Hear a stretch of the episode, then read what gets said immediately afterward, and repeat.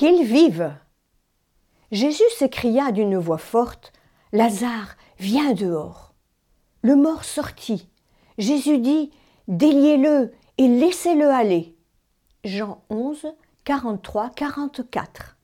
Notre ami Jean-Luc, un ancien légionnaire, vivait dans la rue à Marseille, tourmenté par son passé, où plusieurs fois il avait dû tuer.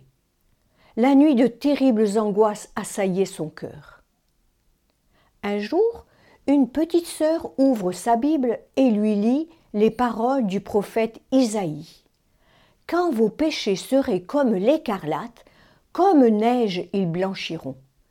Quand ils seraient rouges comme la pourpre, comme laine ils deviendront. Nous expliquons à Jean-Luc que le pardon de Dieu a ce pouvoir incroyable d'effacer ses crimes, qu'il n'en restera aucune trace et que son cœur pourra retrouver la paix. Jean-Luc écoute cette bonne nouvelle inimaginable. C'est vrai, ma sœur, c'est vrai. Alors je veux me confesser. Aussitôt nous fixons une date pour monter avec lui à la basilique de Notre-Dame de la Garde. Le soir venu, pendant le trajet de bus, Jean-Luc se montre nerveux et impatient.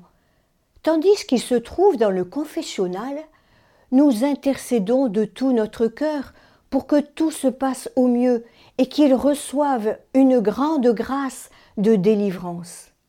Viens des quatre vents, esprit, souffle sur ce mort et qu'il vive, qu'il vive. Quand il sort, un rayon de lumière danse dans la pénombre tant son visage est radieux. Notre ami est libéré de son poids de mort.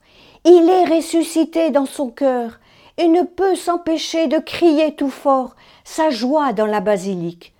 Mes sœurs, c'est fini. Le curé m'a dit que Dieu m'a pardonné, que ma vie peut recommencer. Quelques semaines plus tard, Jean-Luc, atteint d'une cirrhose très avancée, s'éteignit. Le cœur pacifié, restauré, il était prêt à bondir au ciel. Le Père l'attendait, les bras grands ouverts, pour l'étreindre dans sa douce et puissante miséricorde. Croyons-nous que la miséricorde de Dieu est plus forte que tous nos péchés? Que l'amour est plus fort que la mort?